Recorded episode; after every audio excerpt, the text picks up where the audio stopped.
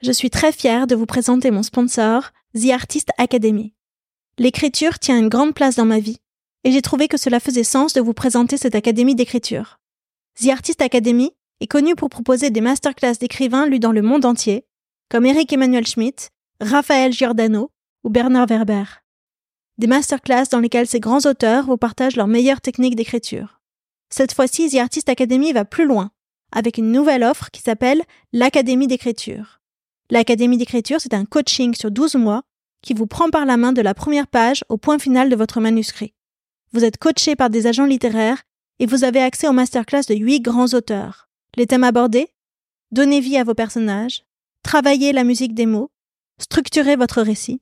Ce programme est fait pour tous ceux qui ont un rêve d'écriture et qui veulent enfin le réaliser. Que vous soyez débutant ou expérimenté, c'est un programme qui vous aidera à installer une routine d'écriture dans votre vie, à développer votre légitimité et à ouvrir votre créativité. On parle souvent ici, dans la fin des règles, de ce moment de la midlife où l'on revient à soi pour aller à la poursuite de ses propres désirs. Si vous avez envie de rejoindre cette académie d'écriture, alors avec la fin des règles, vous aurez 10% de remise. Je vous invite à remplir le formulaire qui se trouve dans le descriptif pour avoir toutes les informations. Si vous aimez écrire et que vous avez envie de tenir votre livre entre les mains, allez-y de ma part.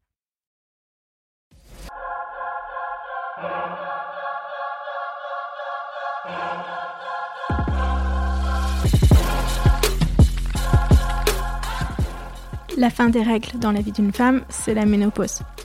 Ici, les femmes qui sont passées par là vous parlent de leurs symptômes, de traitements et astuces, de leur rapport avec leur propre corps, d'intimité, de carrière professionnelle aussi, mais surtout, eh bien, de la fin des règles, celles que l'on s'impose ou que l'on accepte. En les écoutant, vous trouverez, je l'espère, les bonnes infos pour traverser cette période encore trop taboue. Et puis surtout, j'espère que vous prendrez un shot de confiance et de bonne énergie. Je m'appelle Odayo et j'ai 44 ans. Allez, venez.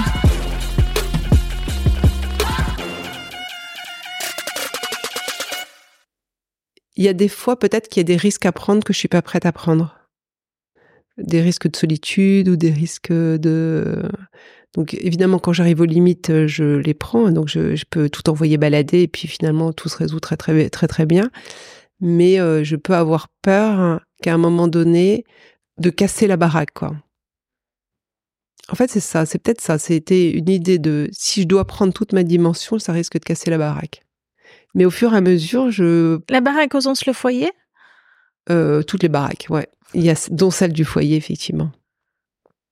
Mais au fur et à mesure, j'ai caché des baraques.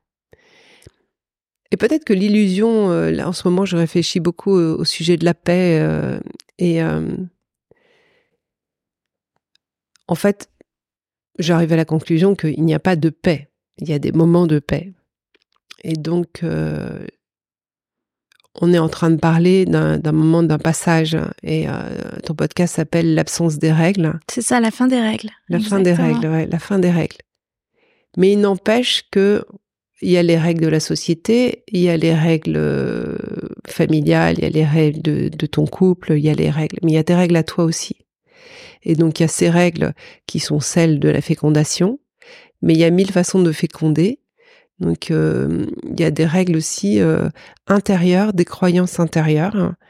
Et la fin de ces règles est une forme de de fin euh, d'emprise pour moi, qui était une fin d'emprise de, ce que j'imaginais qu'on attendait de moi en tant que femme, donc encore une fois dans le terme de séduction et de et de procréation, procréation que j'ai adorée, euh, ne veut pas dire que moi j'arrive toujours à défaire mes propres règles, à moi à l'intérieur, qui sont celles que j'ai mis en place un peu comme un petit château pour me tenir debout, un échafaudage pour tenir debout. Il y en a, certaines qui sont tombées, j'en ai reconstruit, j'ai tricoté, détricoté, etc. Mais malgré tout, il reste quand même attaché très très loin dans l'histoire, dans l'humanité, des éléments dans lesquels, dans lesquels moi j'ai encore euh, du chemin à parcourir. Est-ce que tu arrives à être plus spécifique?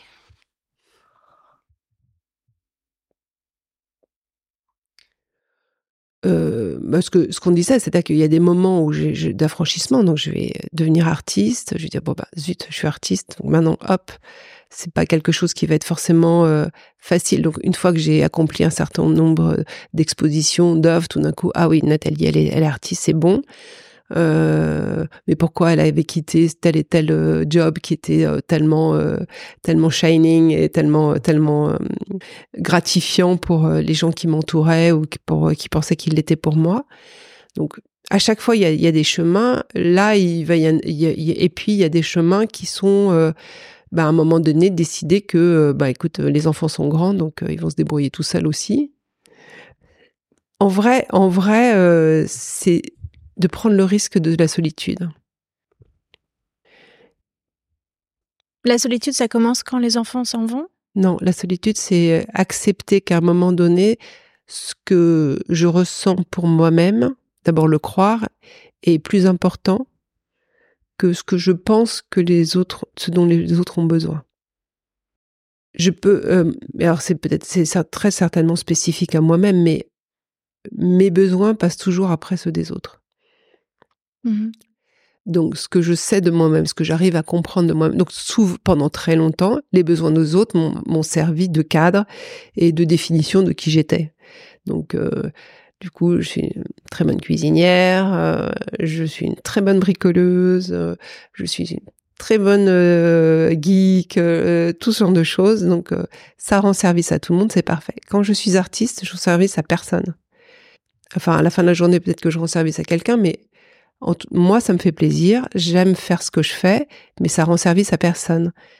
Donc, dans un premier temps, m'autoriser d'être pour ne rendre service à personne et n'être utile à personne et dépenser de l'argent et ne pas en gagner parce qu'évidemment, il y a ce risque-là, bah, ça, c'est un affranchissement. C'est euh, à un moment donné, faire passer mon besoin avant celui de l'autre.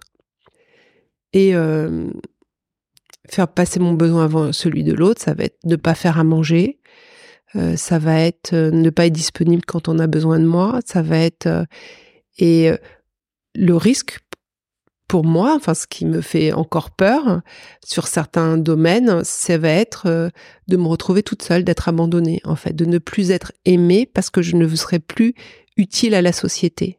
Peut-être que là on arrive à quelque chose de, qui, pour l'absence de règles, qui me ramène un peu à la notion de sorcière en fait. Ce fait que euh, les femmes doivent, être utiles, enfin les êtres humains de façon générale doivent être utiles, mais les femmes en particulier, et l'image qu'on a eue euh, de la sorcière, même si euh, je trouve qu'aujourd'hui on, on met sorcière à toutes les sauces et le terme est très très galvaudé. Aujourd'hui une sorcière c'est une femme libre, c'est une femme qui s'est libérée de toutes ces règles. Oui, mais moi je vais te demander, est-ce que toi tu es libérée de toutes ces règles? Pas encore. Et je sais pas si tu le seras jamais. Et en fait, c'est ça quand je reviens à cette idée de paix.